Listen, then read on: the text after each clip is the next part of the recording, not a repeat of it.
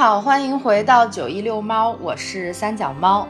那今天呢，只有我 九一，我们俩昨天其实录了第一百期嘛，他就抓紧去剪那一期节目了。这一期呢，我就邀请来了我的朋友大威，欢迎大威重返九一遛猫。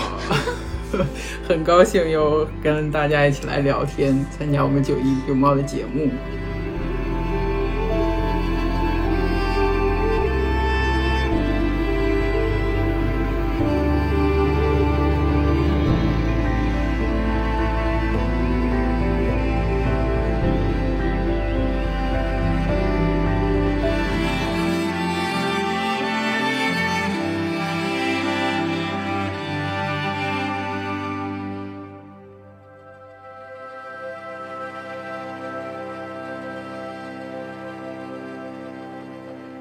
朗读会之外，其实你上一次参与我们的录制是不是名著的那一期？好像是，嗯，有一段时是吧？就是我们三个一起读名著，好像去年十一月之后发生了很多事。哇，这么久吗？对呀，已经半年的时间了。所以你有没有想跟大家说的？你最近都干了什么呀？哦，我就在家认真搬砖，好好上班，然后对工作比较忙，没有什么特别的。就突然有一天觉得，哎，好忙好累，然后就想出去玩儿。所以这一期呢，我们也是，嗯，想跟大威聊一聊他最近的旅行，因为之前其实我们做过一次你的房车旅行嘛，有一期，然后还跟我聊过一次露营旅行，就是你的旅行方式好像都很特别，然后也不是我们平时那种。很普通的订一个飞机票或火车票，然后到了那个地方订个酒店，然后大家就开始各种景点打卡。然后你都是走的那种比较新奇的方式，那就先讲一下你这一次旅行的方式是什么吧。对我这次是去阿拉斯加坐的游轮，是我第一次体验游轮旅行。嗯，听起来非常酷。嗯，我，真的还超出了我的预期。我想象中就是一趟比较普通的旅行，但实际上还挺好的。那你是为什么会选择这样的一个比较特殊的旅行方式呢？而且你们是从哪里出发的？可以讲一下。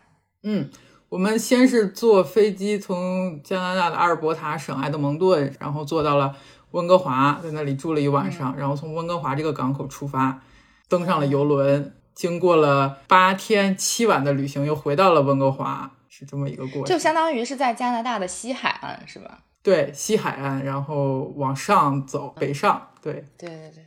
加拿大有西海岸这个说法吗？有有有一样的，跟也有是吗？啊，是的，嗯。那你们也是在温哥华，也就玩了一天？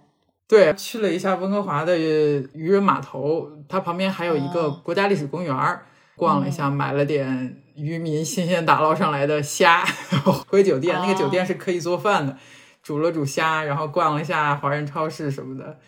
对，Richmond 就是李士满华人聚集区一日游，真的满眼到处都是国人，就是感觉好像回国了一样，恍然之中不知道。人应该是很多，何处？对，是的。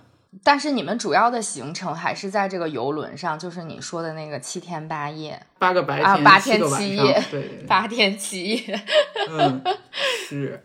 这里我就不得不抛出这样一个问题，因为我是一个从小就晕车、晕船、晕飞机的一个人。嗯，对你一看到以这种特殊的交通方式出行，我必须问的问题就是 晕吗？是这个问题，我也有点担心。我自己是一个不爱晕车、晕船的人，所以我还好。但是我老公他是一个比较爱晕车的人，直到他自己开车了，他才不这么爱晕车。所以我就担心他会晕船。但是我们坐的这个船其实还是一个比较庞大的这个船。介绍一下这个船，它叫。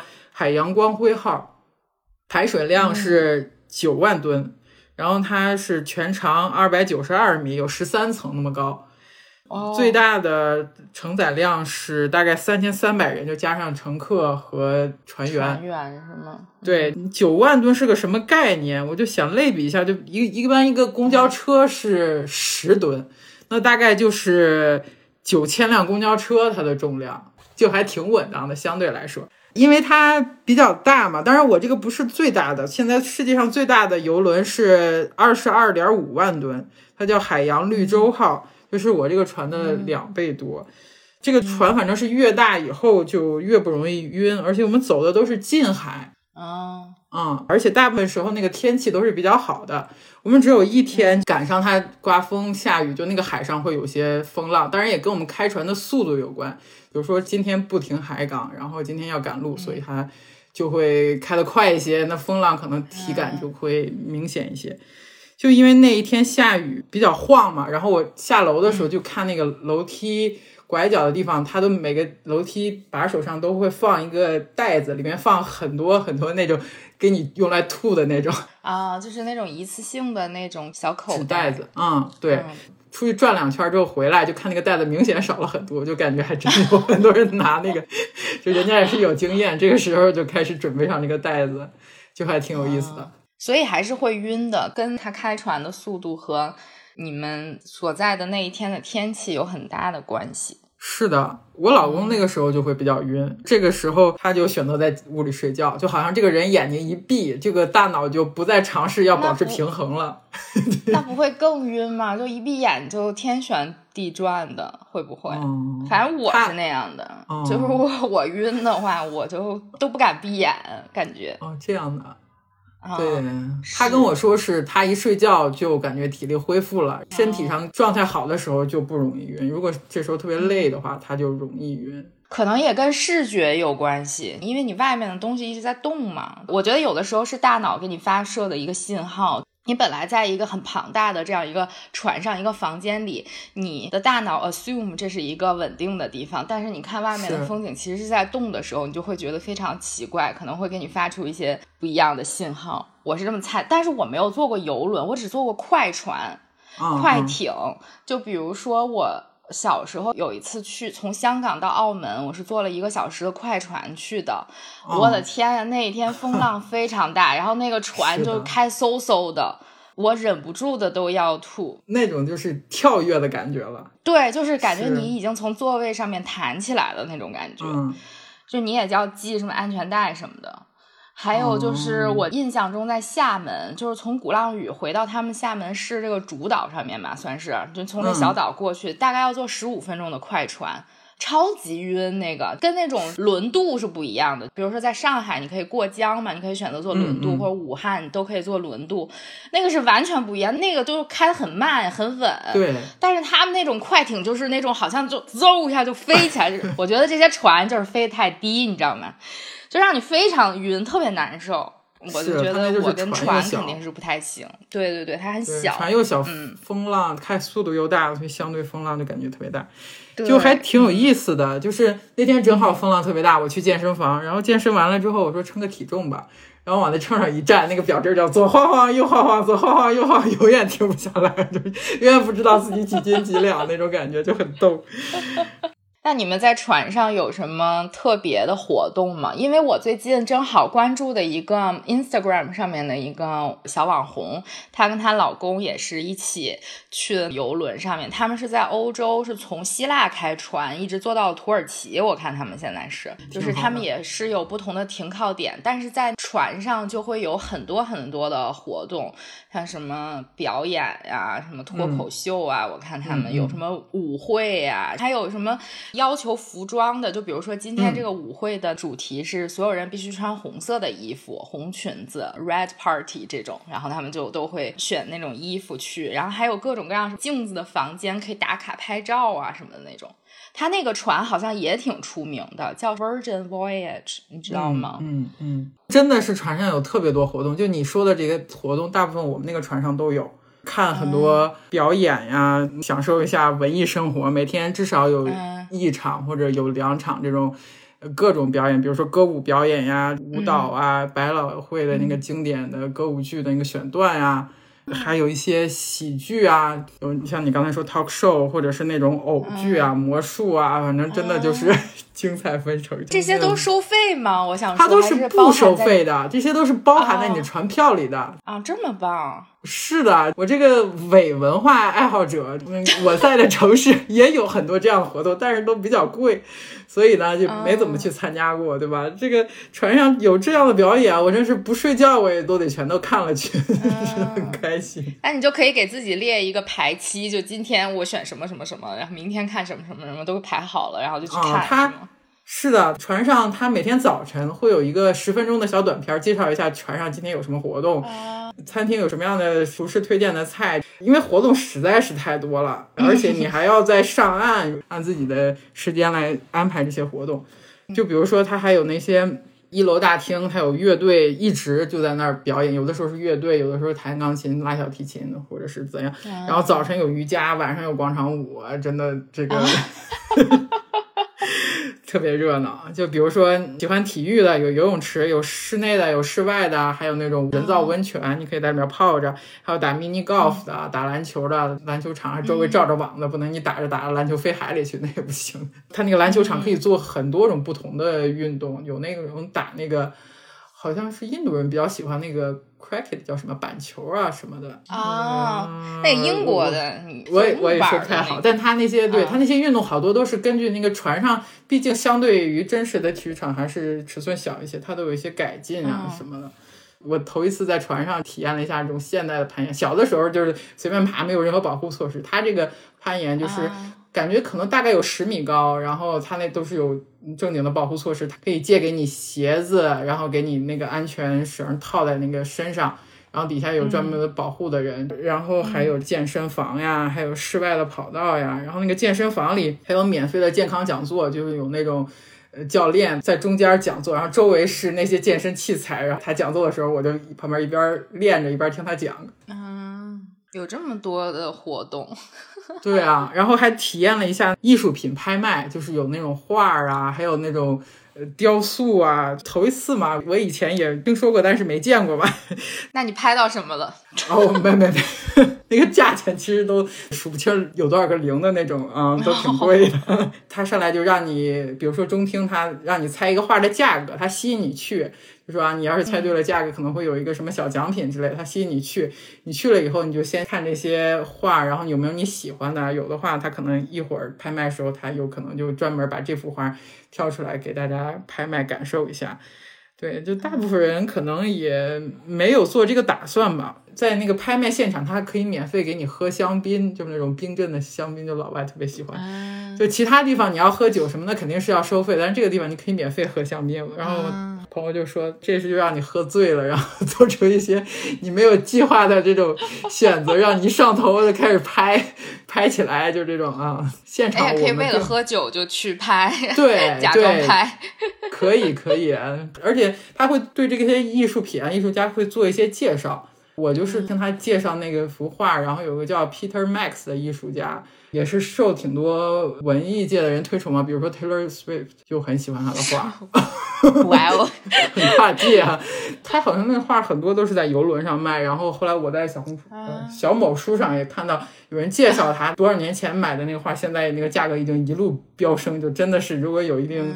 资金可以在这方面投资啊，然后也了解了一下这些艺术家什么的回来，就感觉还是一个挺独特的体验。嗯，那真的很不错，有各种各样的活动，每天都不会很枯燥，然后每天都有新的尝试，是在陆地上没有参与过的活动，尤其是像你说的艺术拍卖呀，或者是一些你可以看百老汇啊，对吧？选段曲目啊等等，对。可能在平时你很少能看到，除非他们去不同的地方巡演，才能看到这些。嗯，哦，当然他那些表演的，他可能是不是真正的演百老汇的不是不是百老汇的演员，但是百老汇的剧目。嗯，对对，是的。而且他还有一些其他的设施，比如说是像图书馆啊、酒吧呀、电子游戏厅啊、什么医务室啊，还有购物中心。你喜欢买奢侈品啊，什么 casino 啊这种。就免税吗？呃，是说免税了，但是我觉得那价格让我看起来并没有很心动，所以就没有怎么买。他会有一些小活动，比如说送免费的手链啊、免费项链啊，把你吸引过去，然后就希望再卖给你一些东西那种。就他还有托儿所，有青少年活动中心，解放父母是吗？对对，也许咱们观众有想，比如说全家一起出去旅游啊。就感觉这个游轮就是挺包容，文化特别多元。它还有什么 LGBT 专属的活动，还有青少年专属的 Meet Up，他们可以互相交朋友。那些托儿所、青少年活动中心，它是不允许成人进去的，就对这些未成年人进行保护嘛。因为这个游轮就是挺慢生活的，所以很多老年人选择这种旅行方式，轮椅啊也可以上游轮呀。我们是从周日登上的船，然后周日下船嘛，七天。我看礼拜六他有一个，他写的是犹太人崇拜，就是做礼拜。后来我搜了一下，他好像说是。所有信仰的人都可以去参加这个礼拜。我回来之后才知道，我如果当时知道，我可能会想去看一下。无法想象所有世界上不同信仰的人聚在一起 做礼拜，那会是一种什么样的状态？就还蛮有意思的，就感觉在陆地上似乎不会见到这种场景。如果再有机会上游轮，我一定要去看一看，就还挺有意思的。在我们最后一天结束游轮旅行的晚上，头一天晚上有一个欢送的晚会嘛？就他晚会里提到，游轮上面光是船员就来来自六十多个国家，就感觉文化还挺多元的，就还不包括这些游客。嗯，对。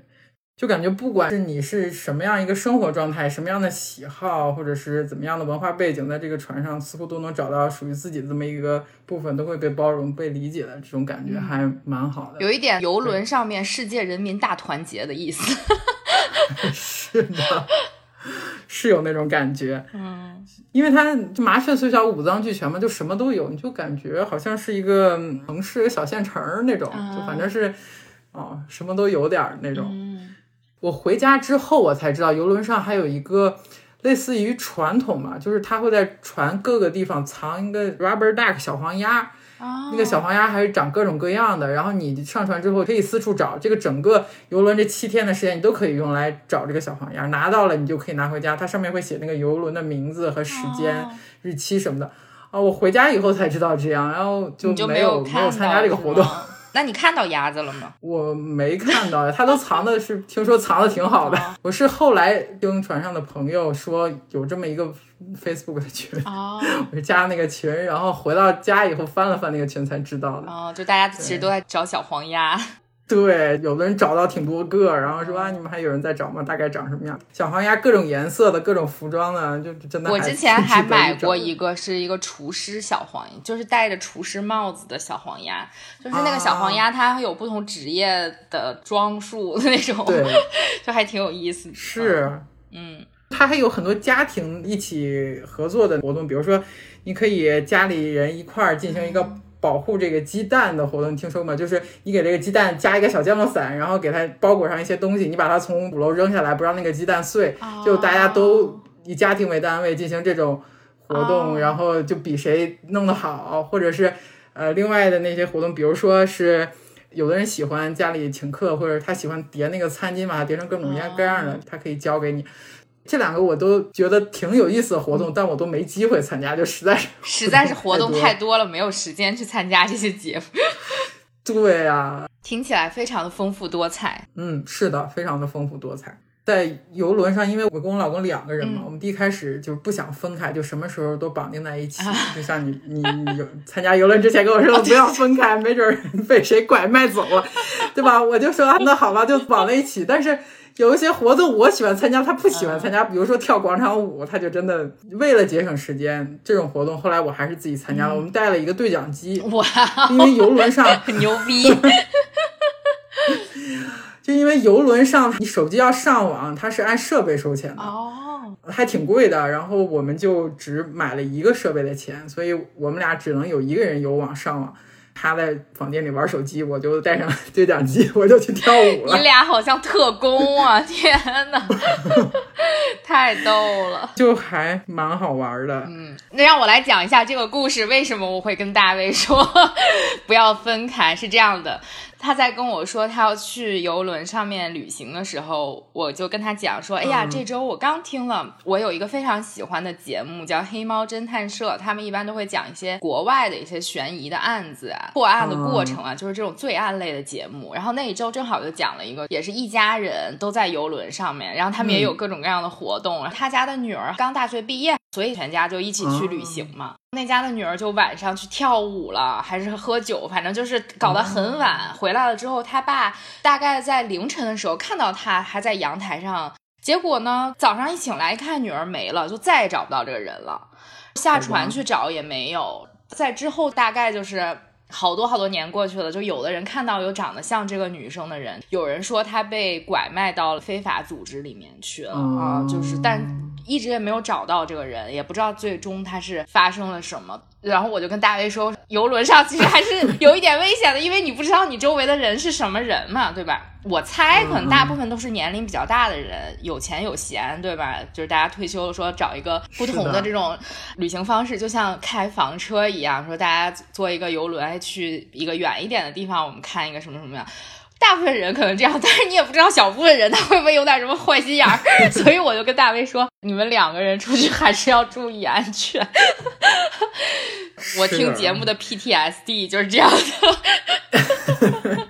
也的确是，所以 我们也是比较注意安全。而且你说阳台上面它比较高吧，你不想翻越是掉不下去的。但是也许那人喝多了或怎么样嘛，这个的确还是要注意安全。嗯，对，毕竟是在海上。所以我想问你一个问题：你们这些大部分的游客都是什么样子的人呢？就是你碰到的，我觉得可能有将近一半的人是年纪看上去比较大的人，对。还有我们第一天的时候欢迎晚会的时候还问呢，就说啊，你什么结婚超过了多少年的人举手啊？谁来度蜜月的举手？还是真有人站起来，有人来度蜜月，但这个比较少。对，对，就也有带孩子，就一家几口。我觉得，我觉得肯定有很多。你像从温哥华上船，肯定有很多美国人，就比如说西雅图啊，或者是从什么地方去的，对吧？因为游轮也是挺出名的嘛，又去阿拉斯加。之前在美国上学的时候。印象中，美国这些老头老太太特别喜欢的出行方式，要么就是真的有很多人就搬到佛罗里达，或者是把房子卖了，就开车去佛罗里达，嗯，开始在佛罗里达那边玩。还有一波人真的就是很爱游轮，听说的啊，就是这些人特别爱坐游轮。还有一波人超级爱去冰岛泡温泉。我第一次去欧洲的时候，我在冰岛转机，我那一飞机上的人，除了我之外，全是一对儿一对儿的老头老太太，怎么都得在六十五岁以上。除了我是一个年轻人之外，那飞机非常小，就是它左边两个座儿，右边两个座儿，这样两列这样的座位，就我在上面显得格格不入。然后我就缩在一个小角角上，所有的老头老太太体型都非常庞大。我就印象中到了冰岛之后，雷克雅未克。他们首都嘛，那天早上好像是六点多到的，天漆黑一片，然后他们那边刚下了一场冰雨，有一个舷梯来接我们，要求所有的老头老太太走下飞机的舷梯，所有人都拎着行李，他们都不托，对啊，都不托运行李，就是大家都是手拿行李箱。一个老头搀扶着老太太，拽着自己的行李，从超级滑上面结着冰的悬梯上出溜下去。我真的好害怕，我真的非常害怕。比如说我滑倒了，杵到了两个人，我该怎么赔人家？或者是后面人滑倒了，怎么赔我？就是这种。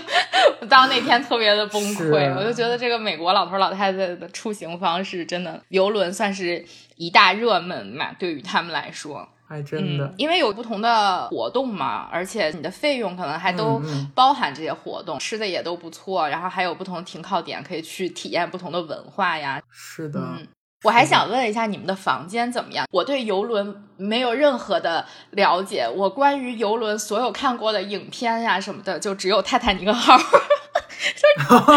哎，对对对，就我我妈听说了我去游轮了，第一反应也是哎，泰坦尼克号沉了的。看这个吃饭的地方就很像泰坦尼克号里面那个，因为他们也是就是你看那个贵族小姐就是 Rose 他们都是在很好的房间里面嘛，像 Jack 那种就是在底下一层的比较破的房间，很小，就是一个房间里双层的床上下铺啊，或者是四个人的那种啊，就是没有特别好的套房，所以你们的房。间是什么样的呢？对，我们的房间是阳台房。大部分人出行的话，这个船上可能会选择最低一等是没有窗户的，对，稍微往上一等是有窗户，但那个窗户是不能打开的。再往上一等就是我们这种，就是有阳台的窗户可以打开，可以走到阳台上呼吸一点新鲜空气的这种。嗯，再往上是有套房，套房呢，我听说就有的人房间里就有室内温泉那种，就是那个挺大的，Jacuzzi，就是那冲浪浴缸那种热的。对，它里面可以放热水，有按摩功能的那种，那个好爽。还听说有人。他那个套房能看到船长，就每天早上起来跟船长打招呼，那也很可怕，会有船长看到你呀，那样可能会能拉个帘子吧，反正就套房可能各种各样吧，可能每个套房都功能不太一样，就还听起来还蛮神奇的。你有见过那些船员或者是船长吗？有的时候会，他们打招呼是那种 ahoy 那个吗？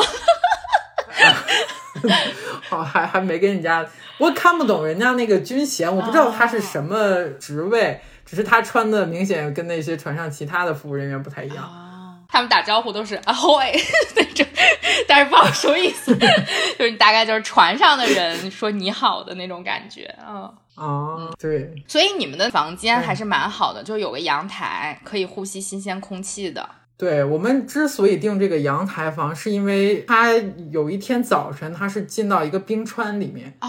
然后我们想象中的可能是那种特别宏伟的冰川，很多人在甲板上抢地方要拍照，然后不想大早晨起来就去占地方，又特别冷，所以我们就订了这个阳台房。但其实后来发现。冰川和冰川还是有区别的。我们去那个冰川，就是 看到有浮冰，但是没有特别壮观的那个。嗯，其实是应该做好功课了。如果有的游轮航线，它会进到那种很雄伟的冰川，那冰川上面真的就是不停往下掉冰，掉到水里面。我以为你可以摸到。你说你进到冰川是那种洞里哦，不是，你说的冰川就好像海面上有有像山一样的那种，你们在里面穿梭，那个不就是泰坦尼克号里面说 iceberg iceberg，然后。就是撞了，哎，其实有一天下船去专门看冰川了。它所谓的冰川就是从雪山上面常年积压那个雪嘛，就积压压的很实，然后它就变成了冰。但它从雪山上面往下滑，它是一个流动的固体。然后这个固体它可能通常就到了一个湖里或者是一个海湾里面，就是所谓的冰山嘛。其实加拿大不是也有冰川，但是。嗯，明显阿拉斯加这个冰川比加拿大那个大很。那你有看到什么？对，比如说从你的阳台上有看到什么野生动物吗？海洋动物之类的。后来专门去看了一趟海洋动物，下船以后就另外去参加了一个小团儿。对。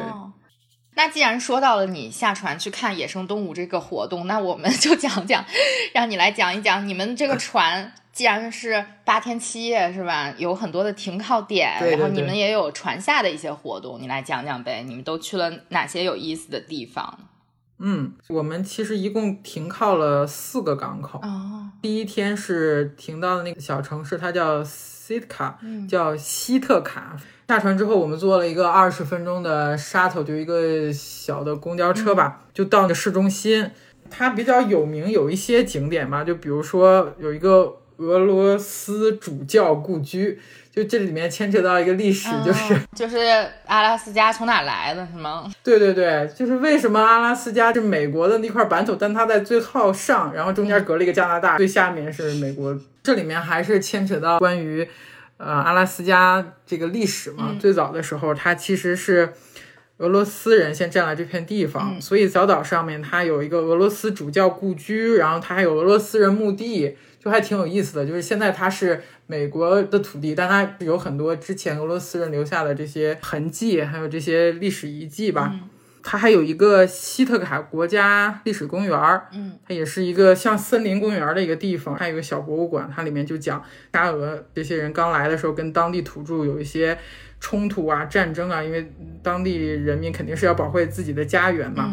所以这时候他们打起仗来，美国、英国就给土著卖他们的武器。看这个你就感觉哦，好像跟现在有那么一点像，还是为了自己的利益嘛？大家，阿拉斯加这片土地有一百五十二万平方公里，就真的是。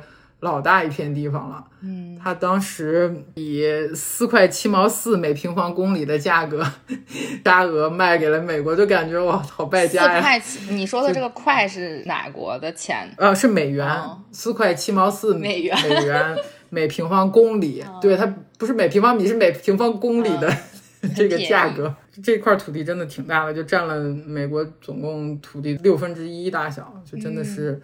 很大一块地方。嗯，第一开始那个俄罗斯主教故居里面就讲说，为什么俄罗斯人最早来到这片地方？他让我们摸了一块皮毛，一摸啊，那手感巨好。它就是海豹的皮，手感特别好。那个海豹又为了防水，对，很丝滑，你就摸上去就感觉像空气，又比空气稍微更丝滑一点，就手感特别好。沙俄这些人来到这就是为了这些皮毛。而且还发现了有什么金矿，还有淘金热，还有三文鱼啊，就很多矿产资源。我觉得这块地方还真是蛮好的，虽然感觉人烟比较荒芜，但是，嗯，还是还是挺好的这么一块土地。嗯，所以人类的本质是不会变的，大家都在搜刮这些有资源的地方去抢占，政治的本质也是都不会变的。然后就从希特卡国家历史公园儿，我们就往前走，就步行到了那个阿拉斯加猛禽中心。哦，它不是一个动物园儿，它是一个动物保护中心。嗯，这里面都是那些所谓的猛禽，就是特别凶猛的大鸟，比如说 bald eagle，就是白头海雕，就是那个美国的那个国徽的那个鹰。对对，国徽上面就是那那秃鸟，秃去，对，直接翻译过来就是它那个白色的，就他长得有点有点呆，你不觉得吗？他，我觉得他很凶，就美国人给我感觉就好像他有好多表情包，好像是我我印象中，嗯，是保护中心的，他有明信片，就是那个呃秃头海鹰。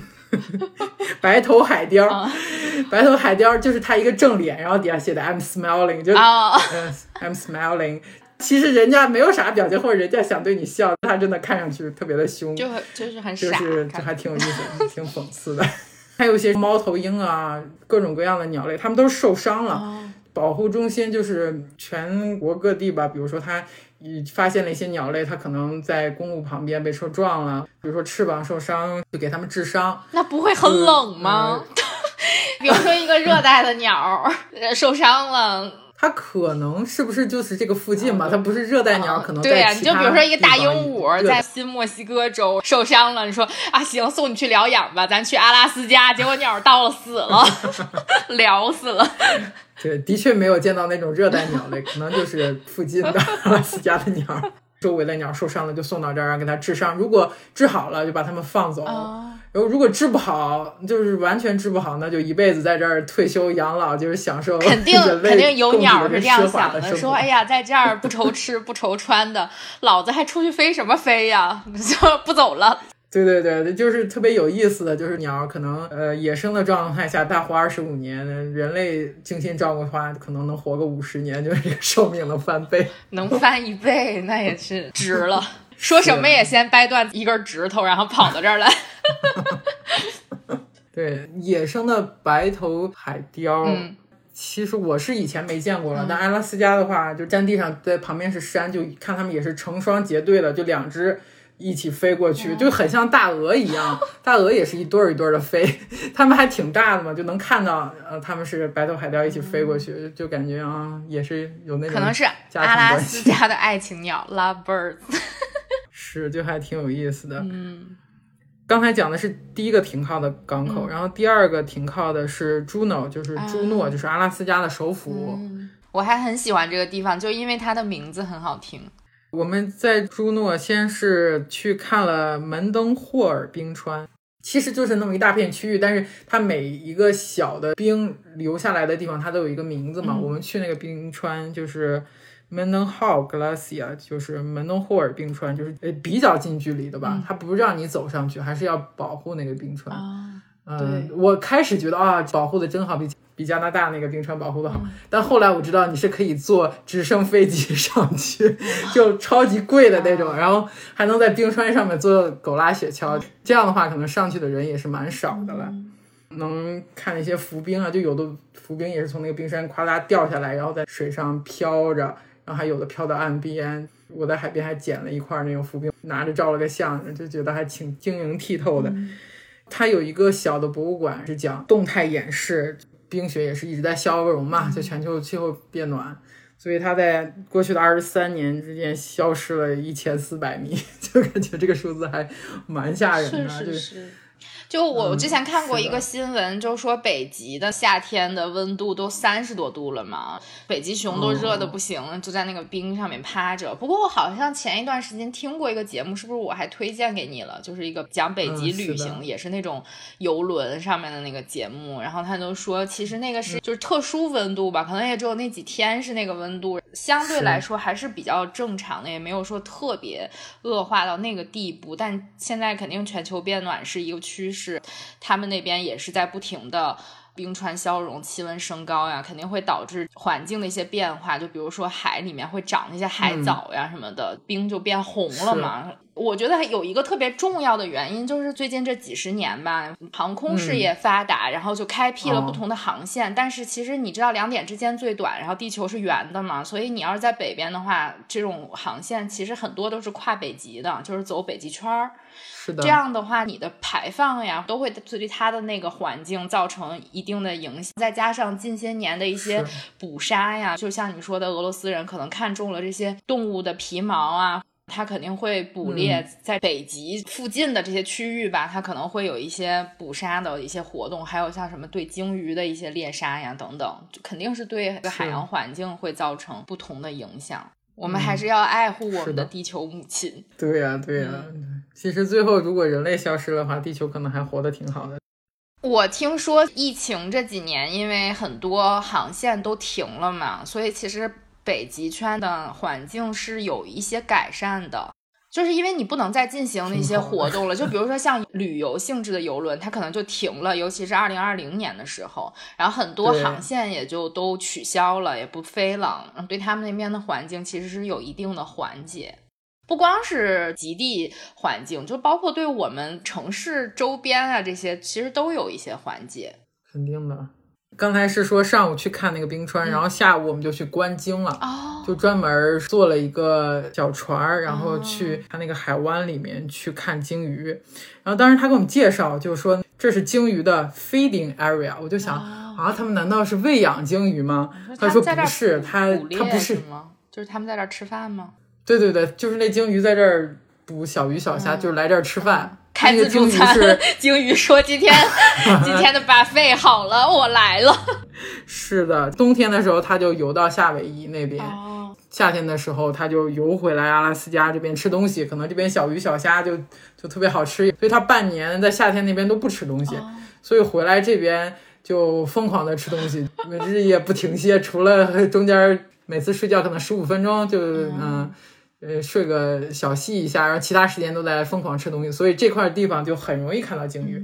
参加这个团，如果你看不到鲸鱼，给你退钱，就说明这个地方鲸鱼真的是非常非常的多。那还真是对，因为之前在波士顿的时候，波士顿也有一个活动，就是观鲸 （whale watching），它应该是从四月份开始才有。因为你之前在蒙特利尔的时候，咱们俩生活的这个地方很近嘛，我觉得肯定是一个时期的，对，就是附近会有鲸鱼。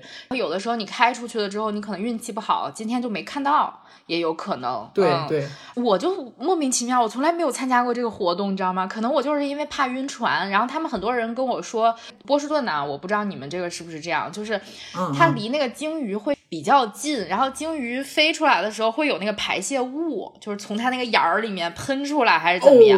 对，然后就很多人都会吐，那个味道特别难闻，混合着你这个船上面的汽油的那种味道，就很多人都吐。我印象中是这样的啊，如果朋友们我说错了的话，请纠正我。所以就很多人都跟我说观鲸会吐，我心想那开船出去就好几个小时，你要出去，然后就等着等着，这可能今天看不着，再开回来。我心想这太遭罪了，还那么贵，我就真的就没去过。但是我天天从关京出海的那个港口从那儿出去。像我妈去啊，就是你们来找我什么的，我都没有想过说我要去看鲸鱼。我走之前倒是想了那么一下下，我说我要不要做一下这个 看鲸鱼的活动？后来想想，哎，算了吧。当时在波士顿的时候，很少参加这种旅行活动。对，当时蒙特利尔也有这种活动。但凡有海湾的地方，哪怕去多伦多，他也说可以对。但他们时间不一样，你知道吗？就东海岸和西海岸时间不一样，因为鲸鱼游过来的时间不太一样。波士顿我印象中是应该是从四月底开始，那个时候它这边稍微暖和了嘛，就很多鲸鱼可能就都游回来了。对我也是一直听说这个观鲸，但我从来没去过，主要是听说有可能看不到，就感觉。波士顿可没说退钱，你要真的是就是没看着，就是没看着，反正你船也坐了。我印象中是四十多刀，当时是。你这样想想还是挺便宜的，二百块钱坐船出去，对吧？看看鲸鱼，然后再回来，也挺爽的。我们就参这个团儿。就单说看鲸鱼这个就要一百，我说的是十年前的价格，朋友们，我说的是十年前的价格。以我印象中是四十多刀，因为好像有人去过。如果如果是那个时候有人去过的人，就十年前你们想起来是七十多刀的话，麻烦在评论区告诉我一下，考古一下。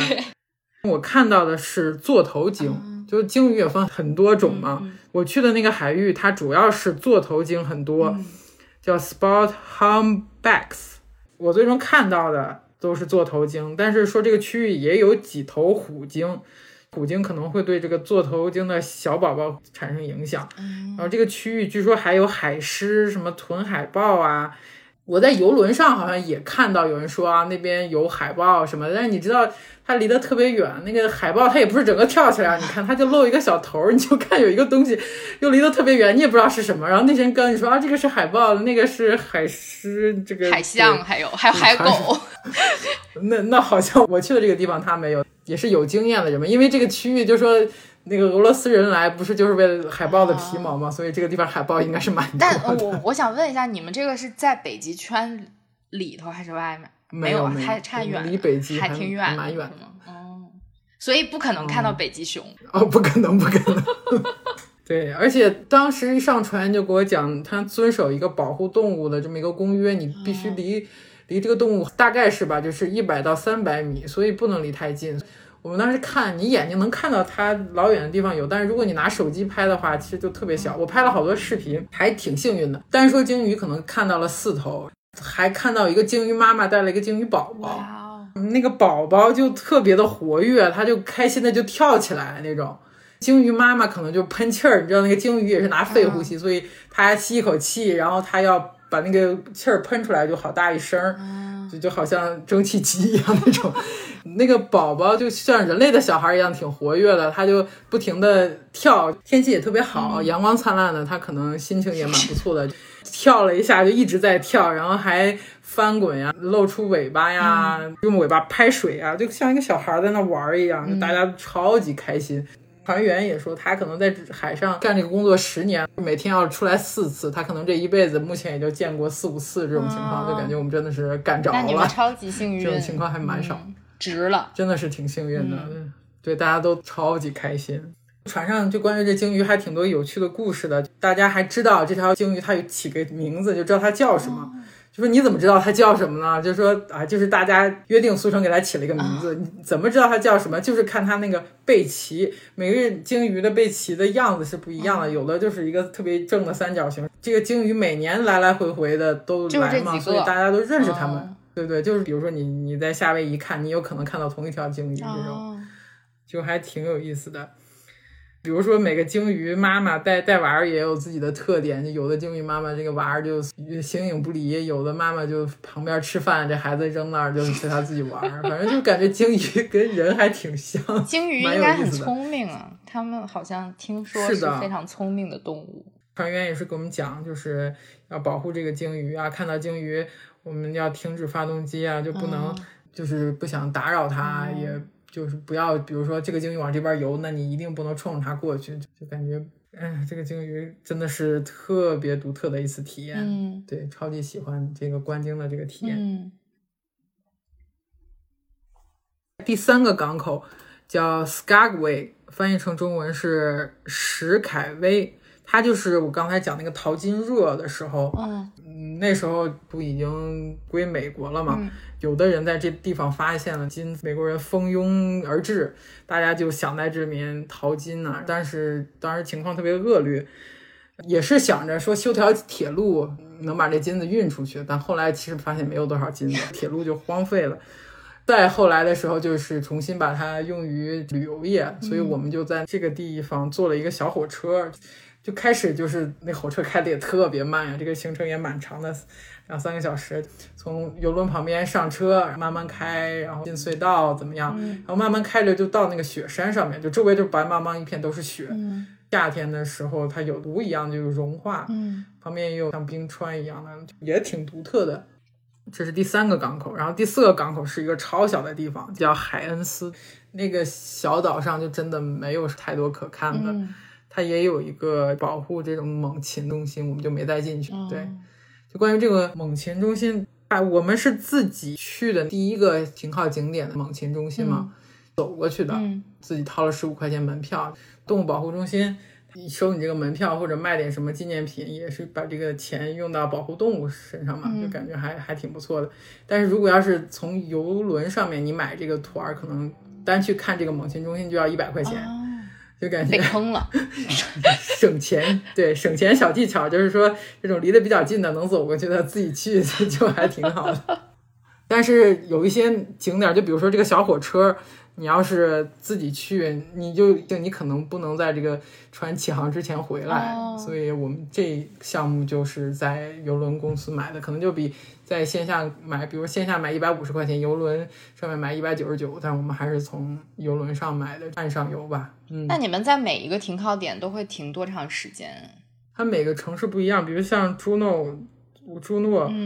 就停了将近十一个小时吧，就是很轻松，它时间很长很宽裕，大部分时候它越小的地方可能停的时间越短一些，就是不到一天都，嗯，就每一个地方都停了大半天儿，对，最长的可能停一天，嗯，对，小的地方像那个最小的那个 Hints 地方，它可能就停了三四个小时吧，所以其实你的大部分活动还都是在船上的。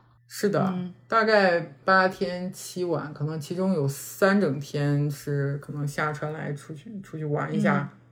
对，也有人选择不下船嘛，尤其是那些做过很多次这趟航线的，那肯定人家都去过了，就没必要再去了。嗯嗯，而且像中国人一般，像这种停靠的港口都要下去玩一玩什么的，就停港第一时间要赶紧冲下去，就充分利用这个停靠的时间下去玩。其他国家的人可能相对比较 relax 一些，在这方面。嗯，你在船上有遇到一些有意思的人，或者吃到什么特别好吃的东西吗？我对吃还是挺感兴趣的。你们在船上都吃什么？自助吗？还是那种点餐制的，还是怎样？这个游轮号称海上养猪场，就是吃的真的哎超级好，免费的就包含在游轮门票里面的。嗯。一个自助餐厅，有一个点餐的餐厅，嗯，还有一个咖啡馆儿，它会有一些饮料、小餐食。咖啡馆比较小，另外那个自助餐和点餐都蛮大的地方，这三个地方都是免费的，嗯，尤其是这个自助餐，我们去的比较多，它每天都是有不同的主题的，比如说今天吃墨西哥菜，明天可能吃个中餐，虽然。他那个中餐实在是不敢恭维，但那个墨西哥菜或者其他那个法餐什么还还挺好吃的，嗯，超出了我的预期。它水果蔬菜也很多，嗯，就我想象中轮船上面似乎都没有什么维生素，但是它其实这个水果蔬菜还蛮新鲜。其实我们这旅程比较短嘛，它就是每次靠岸我就看它，嗯，会买菜，就是尤其登船那天进呃对进货果汁儿，然后就一大吊车的往里进的那种，嗯。它的甜点也是超乎了我的预料，就你知道北美那个甜点都巨甜，就是甜掉牙那种，但它那都没有特别甜，就每天换着不同样式，就感觉还挺真材实料的。就是比如说 cream，嗯，它就是用的真的奶油做的，它就不是那种植物奶油的那种，对。然后我们大部分时间就吃这个自助餐，就是它比较快速，而且能吃到很多蔬菜。就不管是从健康角度来讲，还是从亚洲人饮食结构来讲，吃的挺舒服的。但是它有一个点餐餐厅，这个点餐餐厅吧，它是我的社交来源，就是来自这个餐厅，就是因为平时大家都很忙碌吧，就哪怕你在自助餐厅，大家吃了就走，就来来去去很快。但这个点餐餐厅呢，那社恐也可以选自己就坐桌，没有人跟你说话。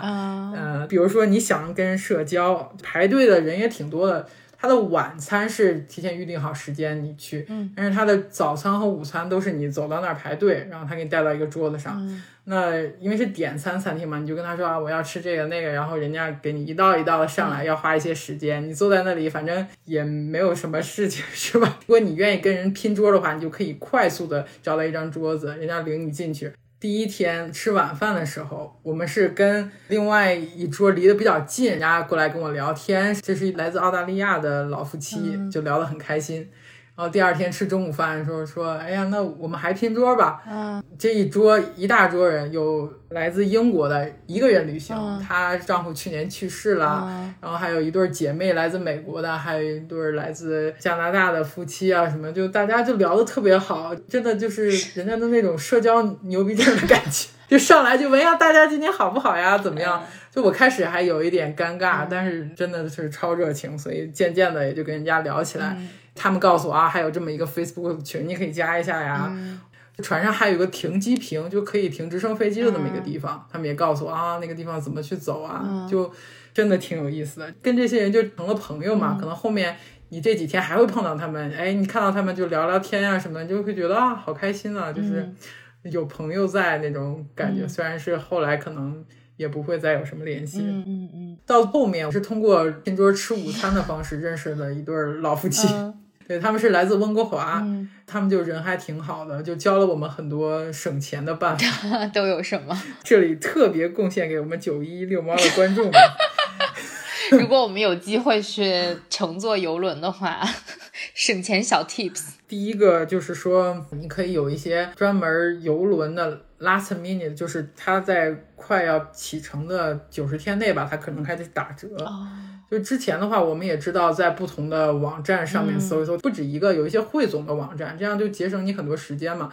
你就可以看各个呃出发地呀、时间啊，你是不是有机会能坐上这样的游轮？当然，它肯定是越到最后就越便宜嘛。就这对老夫妻，他们就住在温哥华，所以他们是出发港，就很容易，因为你不需要再订酒店啊、机票啊。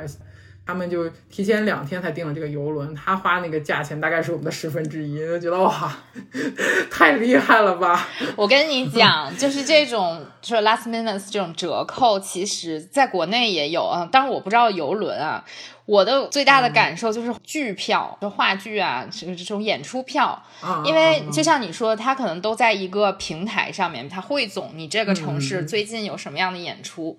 我在北京倒是比较少看到，但是上回去上海嘛，就上海有很多很多的演出，就比如说它什么人民大舞台呀，或者是不同的剧院，就有一点点像，就类比一下，比如说百老汇，我这个剧院它最近就上演这个剧目。然后他一开始也是正价票这样卖嘛，但是因为他常年在这一个地方上演，所以就是很多人可能都看过了。他为了说这一场演出，就比如值回成本，他就会在最近一周，然后就会打五折。因为我当时去美罗城看《暗恋桃花源》嘛，就上剧场，我当时买的那个票就是正价的二百八十块钱的票，因为那个剧场整个也不太大，它大概就有十几排那个样子，你坐在不同的地方是都能看到舞台的。但是呢，嗯，等我再回去看的时候，因为我买第二场票的时候，我就发现他们会打折，然后我那第二场的那个票，我就买的是五折的，就是三百八的票，我是一百九看的这么一个剧，而且我坐在第一第一排，然后我就在想，哎，为什么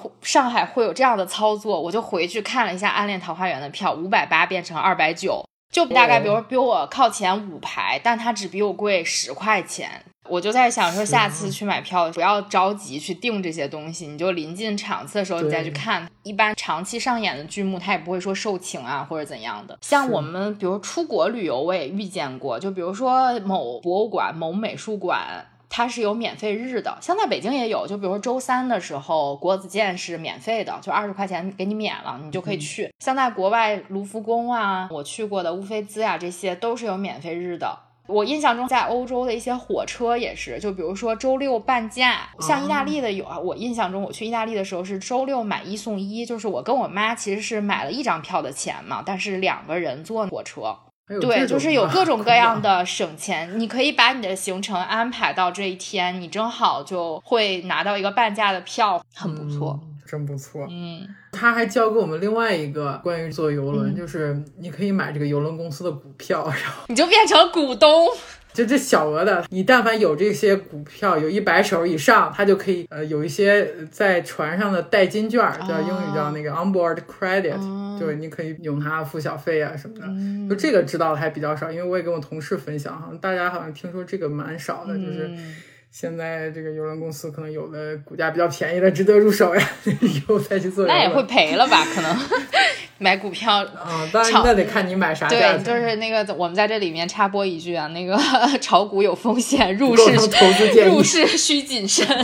有一些关于小费，嗯，这小费可能也就是北美或者是美洲吧，甚至包括墨西哥这种，就是你任何跟人有关系的服务业要给小费。然后这个小费呢，它是十六美金一个人一天，它就是基本上自动划走，就挺多钱的。哦，那真的对，有一点倒也嗯贵。对，但是疫情之后，真的这个以前可能十块钱一天，现在就涨得挺多的。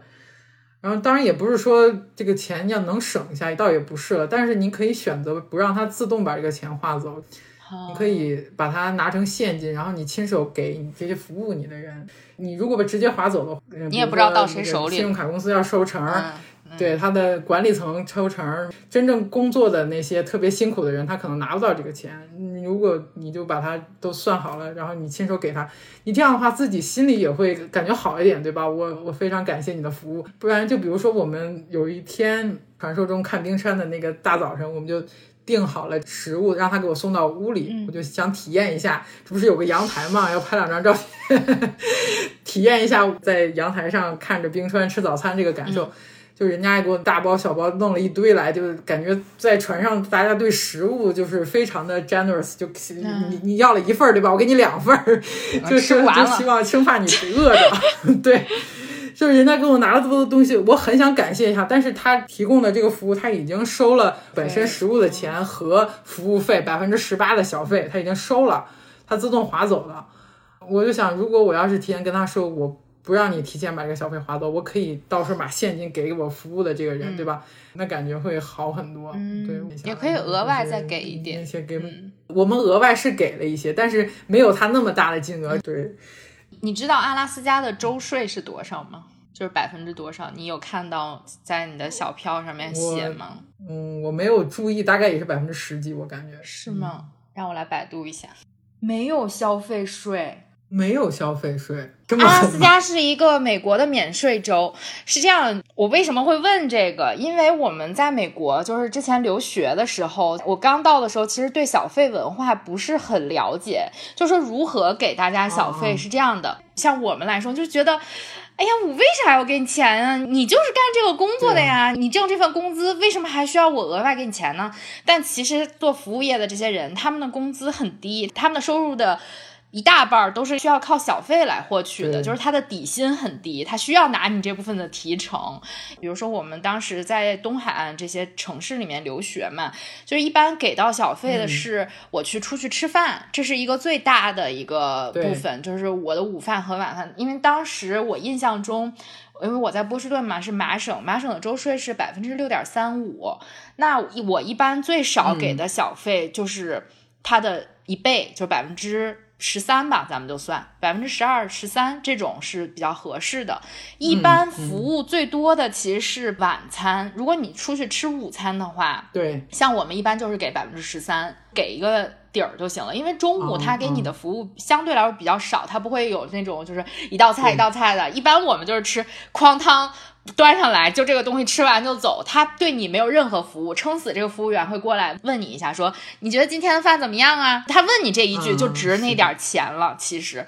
但是晚上可能服务相对来说要多一点，比如说你晚上喝酒，人家得给你倒酒，对吧？就是有这样类似的这种服务，所以晚上基本都是给十五以上，基本就是我们要出去给的话就是十八，或者是他对你真的服务非常到位，就是二十，就相对来说比较高一点。所以那个小费的，就是在我们当时啊，同学们这十年前的知识，现在可能用不上。总之嘛，就之前我们是周税的二倍这种啊，就是它的底线，呃，一般是这样算。然后呢，它不同的州的税是不一样的。你像你要到了纽约的话，纽约好像是九点多还是多少？华盛顿就更高了，是十。我印象中，反正他们都很高，就比麻省要高很多。但是我们附近是有几个免税州的，就比如说你买任何东西，其实你都是要。付这个额外的消费税的，就比如说你买个电脑或者买个 iPad，这些都是要再付一部分税钱的。所以像我们当时就很多朋友，他就会开车到那个免费州去买东西，因为就没有税钱嘛。现在有点搞不清，是因为我当时去了阿拉斯加那个有一个港口特别著名的一个吃帝王蟹的一个饭馆，然后那个饭馆的帝王蟹就是七十刀一磅，我们要两磅，一百四十块钱嘛。他当时收了我一百四十七。还收了一个百分之五，我不知道那百分之五是什么。我问他这里面没有小费对吧？他说没有，你小费放这儿。我又给了他一些钱的小费，所以我感觉他有一个百分之五，不知道是是一个什么。但是我百度的结果，因为我也没去过阿拉斯加，但是百度的结果说，美国的购物天堂，美国有五个州没有消费税，阿拉斯加就是其中之一，还有一个是我说的那个 New Hampshire。那还挺神奇的，因为我现在在加拿大的这个省，它也是免省税，但它还有个联邦税了。嗯，大家记住这五个州：阿拉斯加、特拉华、蒙大拿、新汉普什尔和俄勒冈这五个州，你可以随意的买一些贵的东西。你还有什么省钱 tips？就比如说在朱诺那个地方，然后有一个导游就跟我们说，不想在这个地方受什么重伤，就这个这 毕竟还是偏远的地方。他万一有什么人需要住院或者看一个什么病，他就有可能需要把你直升飞机运到西雅图去看病。所以你们上船会买保险吗？啊，我是信用卡，它自带有保险，就旅游保险，所以就没有再额外买保险。比如说你去欧洲办签证的时候，他会要求你有一个多少金额起的保险。我们办签证都是在淘宝上买嘛。朋友们，我是一个护照已经过期了的人，我不配说这样的话。但是 之前办签证的经验，对对对对，就是说去欧洲的话，你是必须要买一个保险，你才能去申请那个签证。但一般大家现在可能都会去买一个嘛，也不贵。最平常的就是比如延误。我年轻的时候真的是觉得买这干啥？有啥用？对吧？浪费钱。但现在想想，你必须得有这个东西。你真的是你在外面不一定会发生什么事儿，你起码它能保证你是，比如真的遇到事儿的时候，你不会花那个大头的钱去，比如看病啊或者怎么样的，是吧？的确是，嗯，降低风险。对，刚才还是说这个点餐餐厅的话，它有两个晚上是正装晚餐，就是你必须要身着正装。也是提醒大家，如果要是你想参加这个正装晚餐呢，你肯定是要准备一个，只要是你穿不露脚趾的鞋，穿着得体，就比如说你不能穿着游泳衣就进去了，这种 刚从那边游了泳，那奥森都不让进。那是不行。我那天在奥森跑步的时候，看到有一个牌子写的是，请大家文明着装。哦，这种正装晚宴那一天通常会吃的比较好，就比如说我们那天就吃了龙虾，你还是非常值得穿的挺舒适，然后大家进去啊拍个照啊什么的，就是这也是一个挺独特的体验。这个这个点餐餐厅里面，它的服务还是比较精致的，食物也是相对比较精致的，还挺有仪式感的。哎呦，在这里我突然有一个冲动，想教大家一句英语。它有一个这个俚语，有一个这个说法，就叫 dress to the nines。nine 就是九嘛，意思就是说要打扮漂亮的，穿着正式的，很讲究的。你要参加这个活动，一般就会说 dress to the nines。正式程度是一到十，穿到九是这个意思。我印象中可能就是这个 nine 这个词，它是从 eyes，就是 dress to the eyes，就是说你要看起来很正式，着装很好，它是从这儿发展来的。我印象中啊是这么说的，但是我之前是这样理解，就是说，因为九点的时候大家一般要出去跳舞，所以，所以你要是对，可能可我这个可能是我瞎说的啊。那个 eyes 可能是有根源的，这个 nine 是我理解的，因为它经常跟九这个词是有很多其他的词组啊，就俚语啊，像什么 cloud nine 啊，就是 I'm on the cloud nine 的意思就是说我都嗨了，就是那种都嗨到云霄上了那种感觉啊，whatever 吧，就是突然。想到了这么，我以后开一个小课堂，我以后开一个三脚猫英语小课堂，挺好的。所以你们的着装要求就是 to the nice。对，第六天嘛，他在海上航行，大家也没什么事儿，对吧？他也不停靠港口，他就知道。你可能也会有时间打扮一下，然后出席一个正装的这个晚餐，就还挺好。那你都穿啥了？安排的也挺好。然后我就是把我疫情期间买的那些正装，就永远找不到机会穿那些衣服拿出来晒一晒嘛。所以你是提前知道这个活动的是吗？对，是的，我还是做了一些。攻略的。虽然我不是一个特别喜欢为旅行做准备的人，但是我还是看了一些博主他们对这个游轮的一些介绍吧。就是尤其是你打包行李，有一些东西可能会帮助到你。就我还有一个比较独特的一个体验，就是我这不是去跳广场舞吗？就是晚上的时候。你说的广场舞到底是什么？因为。我不确定你说的广场舞就是我们现在街上公园的那种 广场舞，所以你说的广场舞是什么广场舞？就大家一起蹦迪吗？那种？对对对，就是大家一起蹦迪。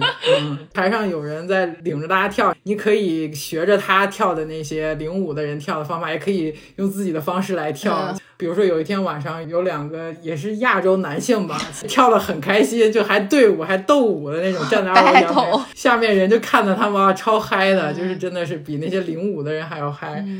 然后有一天我也是去跳广场舞，我站在那几个领舞的人后面，因为他们一大堆人挤在中间，哇，明显就感觉那个温度能比外面的温度能上升个三度左右，所以我就在外圈跳嘛，就在那些领舞的人后面跳。领舞的人有的时候有一些舞蹈转身嘛，他们就看到我了，他们就一直在指着我，你上圈里边来跳，上圈里边，但是我都挤不进去的，真的是超级火热的那个现场。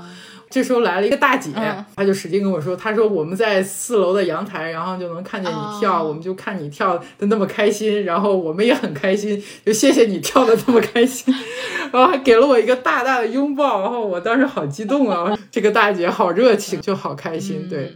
快到结束的时候嘛，我终于挤到了 人群中间，而且我我还是全程戴着口罩，就是去健身房跳舞，一个跳一个广场舞中的另类，还是识别度很高的。后来他们跳完了，我也是跟那个领舞的小姐姐拥抱，就是感谢她带着我们跳那么嗨，而且她一直在跟我互动嘛，说希望我加入到他们那一群人中间。对，还是一个挺开心的体验，跟大家一块儿一起跳、一起嗨的那个感觉。我觉得你一点也不社恐啊，你听起来非常的社牛。因为这种活动，如果是换做我的话，我我连去都不会去。我是非常讨厌集体活动的一个人。自己后来才知道，我的确是比较喜欢社交，对外向性性格。嗯，是你不是后来才知道的，我觉得你一直都是。我也有尴尬的时候，只是那时候可能没找到自己的位置了，有时候会尴尬，在人群里不太熟的时候。嗯。还是很棒的。还有你刚刚说这个大姐过来特意告诉你你很棒这种，我觉得这个也算是中西方文化或者说中西方人的这种性格的一个差异吧。像我们真的就是大部分亚洲人来说都是比较中庸一点的，就是大家不是说我吝啬于给你赞美，而是说我不好意思赞美你。有的时候。你听到别人赞美你了之后，你也会觉得啊哪里哪里是吧？大家都会谦虚谦让一下，推出去说我没有，没那么好，没你说那么好。我真的就是在留学的时候，深深的体会到，美国人他虽然没有说我一下子要跟你有多深的交往，但是他们特别会赞美人，就尤其是来自陌生人的赞美，就是一小句话可能会让你开心一下，或者是这大半天儿你都会觉得很开心。的确是，嗯，我也有这种感觉。碰到这样比较来自善意的赞美，其实是会让你开心很久的。既然说了这么多，刚刚也说了，比如说你们的这个费用包含了很多文艺活动啊，也包含了这些对呃一日三餐呀，还有你这个相当于是一个酒店是有阳台的房间嘛，以及你们就是还有一些省钱的 tips。所以我想问，你们的船票是多少钱？所以你总共总共行程的船票是多少钱？以及你外加你的其他的额外的消费，你一共花了多少钱？有没有一个数？对我们还算了一下，就这个船票一个人是一千五加币，嗯，就相当于是七千五人民币。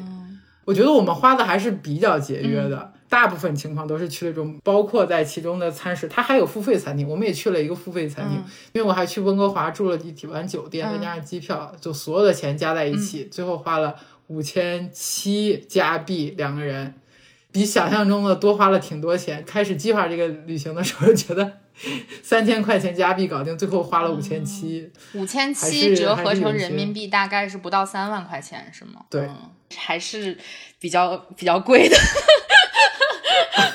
是的，最近在国内，尤其是我们刚过了五一嘛，五一假期人山人海，去哪儿都约不上。像北京的一些景点儿，还有就是其他城市的那种著名景点儿，它都是要提前预约的。比如说博物馆，那个陕西历史博物馆啊，这种什么北京的故宫啊，这些你约都约不上。哪儿哪儿都是人，每天你就看着各种的新闻，或者是社交平台上拍那照片，就是这儿太挤了，我挤不进去。我去四川看花花，看熊猫，然后排了两个多小时 的队，结果就看了花花三分钟。这种有很多这个类似的新闻，是因为真的是疫情过去了，现在放开了嘛，就大家有一种报复性的对旅行，就觉得憋了三年了不行，老子必须得出去。当然，国外的情况跟我们是不一样的，就相当于他们早就放开了。但是呢，你们有没有也是有类似的这种旅行热？我觉得很多人在放开那一瞬间，真的就报复性消费。现在每每通货膨胀厉害，也跟这个有关。对我们也是，这不是憋了很久，以前就选择的也是这种离人更远一些的。像房车话也终于恢复。嗯，对，房车露营都是属于远离人群的一些方式。虽然我们还是戴着口罩，但是也是比之前 放开了很多。对，说到这个房车和露营的这个，我也会把之前我跟大卫录的关于房车旅行还有露营的那一期都贴到我们的评论区里面。大家如果感兴趣的话，也可以回去听一下，也是非常不错的旅行方式。你还会期待去选择这种游轮的旅行方式吗？如果下次你再选的话，会选一个不同的地方吗？对我真的特别期待下一次的游轮旅行，就我感觉这个旅行方式特别适合我们，不像就比如说跟团旅行啊，或者是自驾游啊。对于我来说，就是压力有点大。比如说自己开车，你要找路，我即使不是开车那个人，我也需要帮我老公导航。走错了还要怪我，对吧？压力还蛮大的。因为是一直开车在走，所以你每到一个地方，你要住旅馆嘛，你要把你行李搬下来放到旅馆，第二天收拾好了再搬下来。这又怕忘了哪件东西，所以整个每天压力还是蛮大的。你那是特种兵，你知道现在特别流行就是特种兵式的旅行，感觉就是你说的那种，就是到一个地儿，咣咣咣咣咣，然后我们就开始搬，搬完了之后我们就去吃，吃完了之后去打卡，打卡完了之后回来，然后再去下一个地儿，特种兵式旅行。真的就比上班累多了，我上班也不用特别早起来，那么按时的按点的去干这些事。如果你之前跟我去旅行的话，你可能会疯的，你知道吗？因为我那天正好就是我去那个上海的时候，我去见了我之前的一个朋友，就是我们俩一起去的西班牙。然后他就跟我说：“我再也不能那么着跟你去旅行，因为我那时候大家都二十六七岁，就是特种兵，你知道吗？你尤其你到了国外之后，就是怎么省钱怎么来。我这一天最大量的把所有的地方都看了。”他说。我印象最深刻的是，你有一天订了一个七点的火车，我们六点多就要从酒店打包好了之后，就是打车去那个火车站，天都没有亮，然后我们就到了火车站。完了之后，就是从七点可能坐了一个火车，西班牙的火车怎么罢工了还是怎么样？我们中间还转了大巴，然后又怎么着才到了那个地儿？然后他就说我快疯了那一天。我们从火车站出来了之后，又拎着行李去找酒店，然后我不好意思，那天我真的看错路了，我的那个。酒店我印象中就离那个火车站只有一公里，结果我们绕了一个大圈，可能走了五公里，然后才走到，然后把他都崩溃了。然后我那天就特别抱歉，我说对对对，我以后我也不会这样玩那只是我年轻的时候的方式。你现在的话，我就是往那儿一个地儿一蹲，然后我也不会再去什么其他城市。对呀对呀，所以这个游轮就比较有人管你吃饭，对吧？有人帮你打扫房间，这比开房车还要舒服。这是真的纯度假，我觉得这这种方式在年纪增长之后非常的适合。所以有那么多的老头 老太太参与这项活动。因为在游轮上，就比如说你在睡觉的时候，他在赶路，他在开船；你在吃饭的时候，他在开船；你在看表演的时候，或者你在健身的时候，他其实都在赶路。其实是一个非常节省时间的，你就完全没有说哪天我专门坐在车上，我现在就要从 A 点到 B 点，就没有这样一个过程。你光坐在那儿，车上也比较狭小，你也不是很舒服，但是。这个游轮真的就是一块大陆在飘动，它在海上飘动。它要是能在空中或者陆地上飘动也可以，但是 似乎就不太容易。就是海上是一个比较好的这么一个旅行方式。哎，好玩的地方真的多呀！这次开始旅行了，就非常的恋恋不舍，因为又好玩，而且不是很累嘛。平常的话，那种特种兵旅行，我真的一个礼拜之后我就不行了，就已经累得睁不开眼了。但是这个旅行一个礼拜之后，还是非常舍不得离开这个游轮，觉得玩的真的挺好。所以那，就回来好好工作，为下一次旅行做准备。攒钱。对。你最近有没有想去？我吗？嗯，我最近没有，因为最近真的人太多了。我是看到人会觉得就不太行。我都说了好多次，我想走一个西北路线，就是甘肃啊，就兰州啊，然后到敦煌这样的一个路线。我想找淡季去，就是没有人的时候。我最近还有一个想法，因为我最近不是开始跑步嘛，我在想以后，比如说去一个城市的话，我可以带上我的鞋，然后就去那个地方。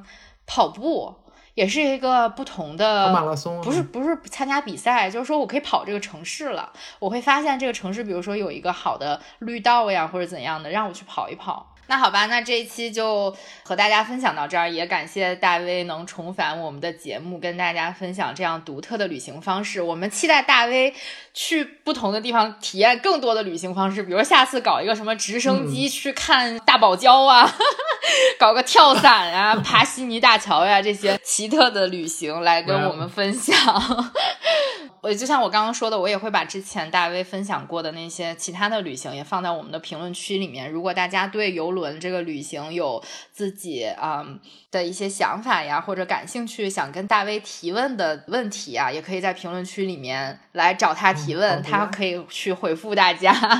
如果大家最近也做了一些有趣的旅行，比如说五一期间你去了什么有意思的地方，也可以跟我们分享吧。那。本期就这样了，是我们的一百零一期节目。祝我们新的数字有新的开始。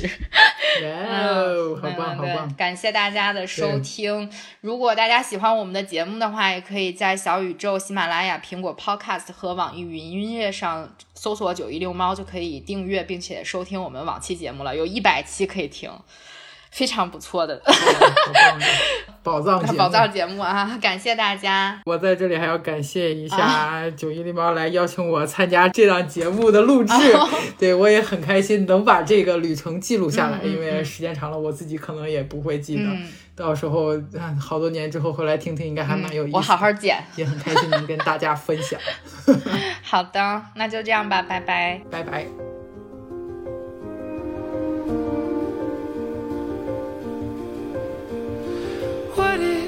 Is a waste of precious time and space? It dims the lights of this vibrant place.